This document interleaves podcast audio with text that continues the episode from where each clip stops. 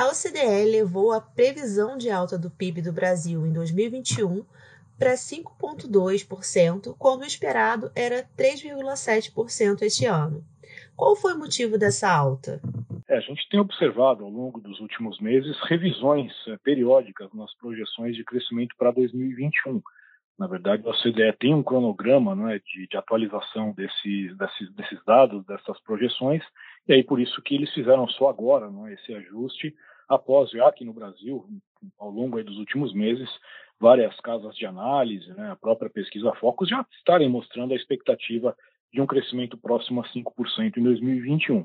De fato, o que tem sido observado ao longo do ano é uma maior resiliência da, da economia aos impactos ainda presentes da pandemia, né, especialmente no setor de serviços, e uma recuperação de alguns outros segmentos, né, no caso, além né, do, do, do, próprio setor de serviços, que começa a ganhar mais destaque com a, com a diminuição dos efeitos da pandemia, tem o setor da construção civil, que segue com uma performance positiva, é, o, a parte da indústria extrativa também tem mostrado bons números, né? A indústria que aí nesse ano já tem se mostrado um pouco mais enfraquecida por problemas logísticos, mas que no geral também terá um crescimento bom, né? Tendo em vista a baixa base do ano passado e olhando do lado da demanda, a recuperação do consumo e também dos investimentos. Já para 2022, a OCDE reduziu para baixo sua previsão de avanço do PIB brasileiro, de 2,5% a 2,3%. Pode nos explicar essa diferença de expectativa? É, de fato, há uma percepção de que a economia brasileira em 2022 vai se defrontar com desafios maiores. Né?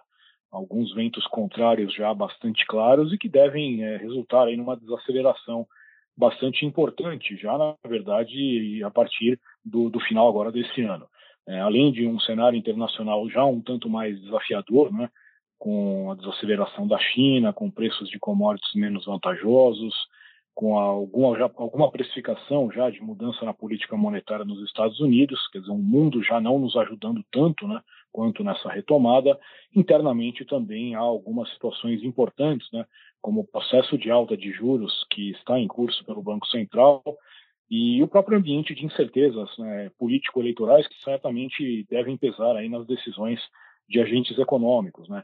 E em paralelo a isso também há outros fatores, como a questão da crise hídrica, que ainda é muito difícil dizermos se teremos algum tipo de racionamento ou não, mas que é um risco relevante e que certamente terá também alguns impactos. Ou seja, para 2022, efetivamente a expectativa é de um crescimento mais comedido. Diria que esse número que eles apresentaram de 2,3, ele já nesse momento pode ser visto até como otimista é provável que, que tenhamos aí uma expansão abaixo de 2% no próximo ano, à luz de todos esses efeitos né, mencionados, de todos né, esses ventos contrários que devem nos atingir ao longo dos próximos meses. E de que forma essas altas e baixas no PIB em tão pouco tempo afetam nossa economia? Bem, tivemos realmente um período aí de, de muitas oscilações, né? Claro que antes mesmo da pandemia, uma crise a partir de 2014 até 2016, como reflexo aí do colapso do, do modelo econômico anterior, e agora, durante uma recuperação em curso, a pandemia efetivamente gerando né, todo uma, um impacto negativo em 2020 e agora uma recuperação em 2021. É fato que toda uma, uma volatilidade não é algo que, que, que contribua, né, sempre é, amplia as incertezas, isso afeta decisões é, de, de, investidores, de empresários, mas ainda assim, né, nesse caso em especial ligado à pandemia, é, não havia muito né, o, que, o que se fazer. Né, um fenômeno global todas as economias passaram por isso, né? Uma queda forte do desempenho em 2020 e uma recuperação importante em 2021, de modo que era algo realmente inevitável.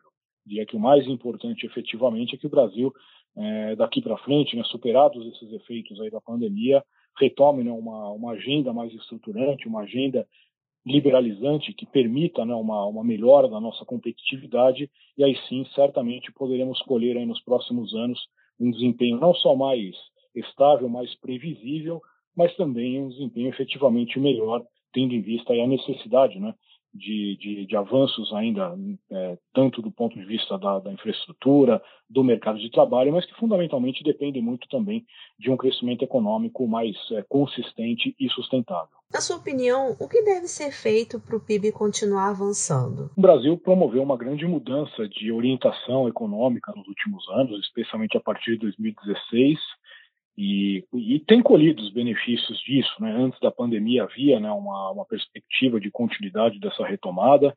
É, claro que a pandemia gerou impactos é, intensos né, no, no, desempenho econômico e agora há uma recuperação também à luz disso. Mas claro que ainda, talvez aquém né, do que gostaríamos, de, do, do, que é, talvez entendemos como necessário para um país como o Brasil em termos de desempenho econômico. E sabemos que as restrições, e que já vem de muito tempo, estão muito mais é, localizadas aí do lado da oferta da economia, ou seja, questões ligadas à produtividade, à competitividade, aos fatores né, de, de, de, produção. Então, existem restrições né, no, no, âmbito aí do ambiente de negócios, é, os custos muito elevados, né, o custo, chamado custo Brasil. Né? Então vemos que o, talvez o principal ponto a ser atacado, os principais pontos seriam esses. Né?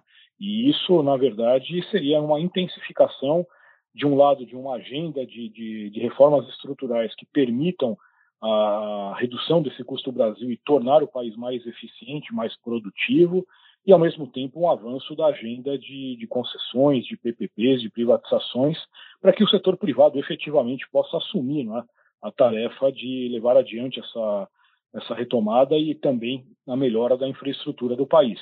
Então, são situações que poderiam elevar a, o potencial de crescimento, que hoje é estimado aí ao redor de 2%, por volta disso, que é muito pouco, né? Mas para que a gente efetivamente consiga crescer mais aí de forma sustentável, muitas é, situações precisam mudar, né? como mencionei.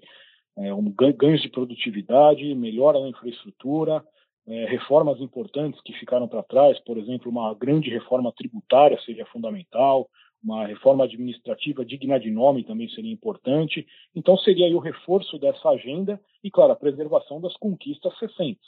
Tanto em termos do arcabouço macroeconômico, né, preservação de teto de gastos é algo fundamental, como também na própria mudança de orientação macro nesses últimos anos, é, mirando muito mais o, o, o setor privado como grande protagonista da economia, ao invés da tentativa de, de um crescimento baseado em estímulos fiscais e no uso de entes públicos, como estatais, como bancos públicos.